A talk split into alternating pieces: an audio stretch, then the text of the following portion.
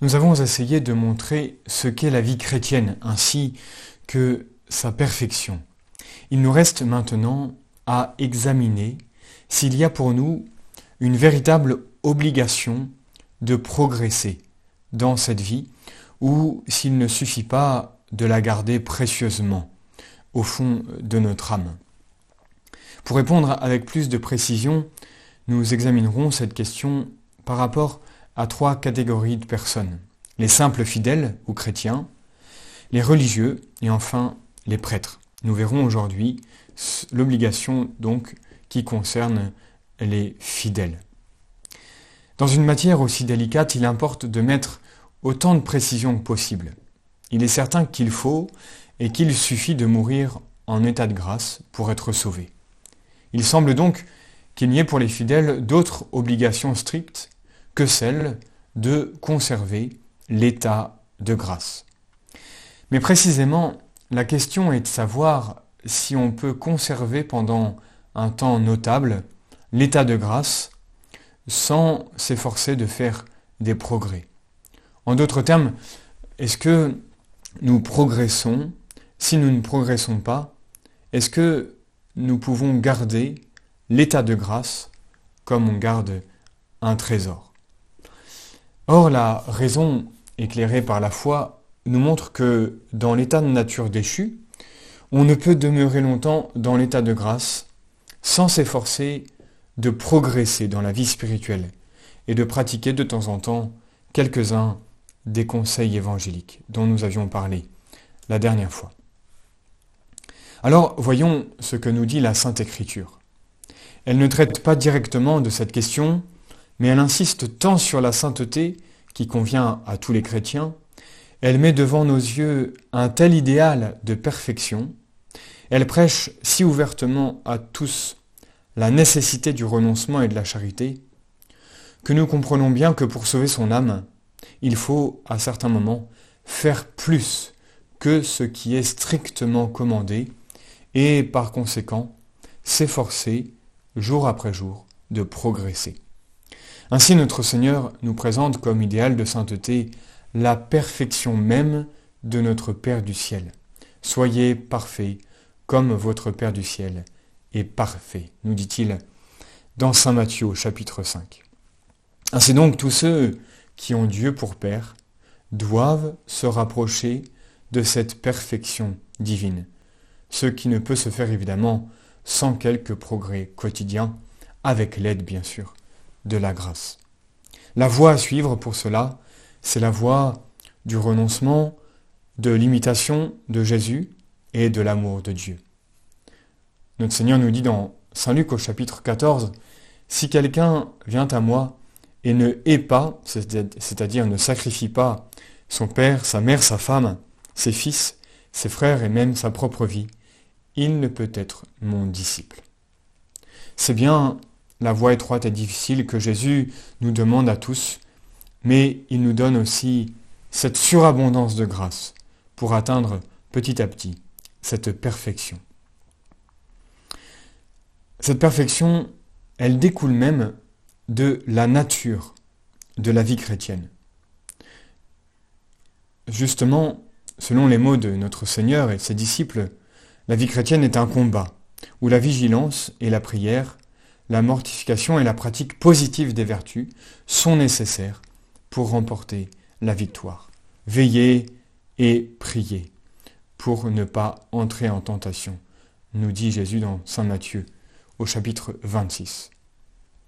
Dans une lutte prolongée qui est notre vie terrestre, on est presque fatalement vaincu si on se tient uniquement sur la défensive. Il faut donc recourir aux contre-attaques, c'est-à-dire pratiquer les vertus, la mortification et la confiance. En d'autres mots, la meilleure défense, c'est d'attaquer. La meilleure manière de repousser les tentations, c'est de progresser. C'est bien ce que nous dit Saint Paul quand, quand il nous déclare que nous devons être armés de pied en cap comme le soldat romain, les reins saints de la vérité, revêtus de la cuirasse de justice, et les sandales aux pieds, prêts à annoncer l'évangile de paix, avec le bouclier de la foi, le casque du salut et le glaive de l'esprit dans l'épître aux Éphésiens au chapitre 6. Alors, après avoir vu ce que nous dit l'Église, voyons ce que nous dit la tradition de l'Église. Et en effet, elle confirme bien tout cet enseignement. Quand les pères, les pères de l'Église, veulent insister sur la nécessité de la perfection pour tous, de la sainteté pour tous, ils disent que dans la voie qui conduit à Dieu et au salut, on ne peut demeurer stationnaire. Ainsi, saint Augustin, faisant remarquer que la charité est active, il nous avertit qu'il ne faut pas s'arrêter en chemin, précisément parce que s'arrêter, c'est reculer. Saint Bernard expose cette doctrine sous une forme saisissante. Tu ne veux pas progresser? Non. Tu veux donc reculer? Pas du tout. Que veux-tu donc? Je veux vivre de telle manière que je demeure au point où je suis parvenu. Et Saint Bernard répond, Ce que tu veux est impossible, car rien en ce monde ne demeure dans le même état. Il faut nécessairement monter ou descendre. Si on essaie de s'arrêter, on tombe, on tombe infailliblement. Alors, regardons maintenant s'il y a des raisons qui peuvent nous aider à tendre vers ce devoir de perfection. Eh bien, il y a trois principaux motifs. Le bien de notre âme, la gloire de Dieu et l'édification du prochain.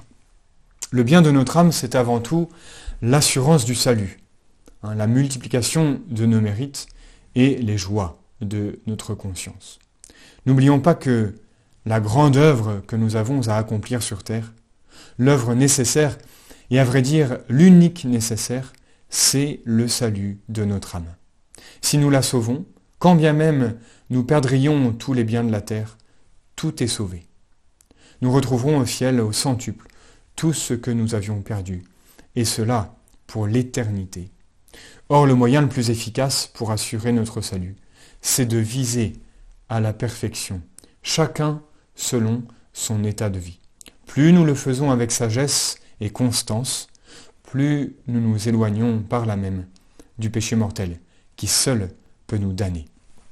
Celui qui, au contraire, se permet tout ce qui n'est pas faute grave, eh bien en fait s'expose à y tomber quand se présentera une violente et longue tentation. Par là aussi, on augmente chaque jour les degrés de grâce habituels que l'on possède et les degrés de gloire auxquels on a droit.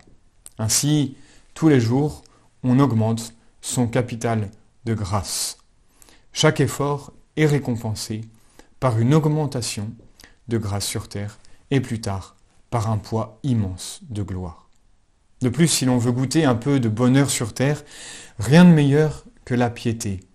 En effet, elle entraîne la paix de l'âme, une paix profonde, la joie de la bonne conscience et le bonheur d'être uni au bon Dieu. Ajoutons qu'il n'y a rien de plus noble que de procurer la gloire de Dieu. Il n'y a rien de plus juste si nous nous rappelons ce que Dieu a fait et ne cesse de faire pour nous. Or, une âme parfaite rend plus de gloire à Dieu que mille âmes ordinaires. Cette âme parfaite multiplie en effet chaque jour ses actes d'amour, de reconnaissance, de réparation aussi. Elle oriente dans ce sens sa vie tout entière par l'offrande souvent renouvelée de ses actions les plus ordinaires. Et ainsi, elle glorifie le bon Dieu du matin au soir.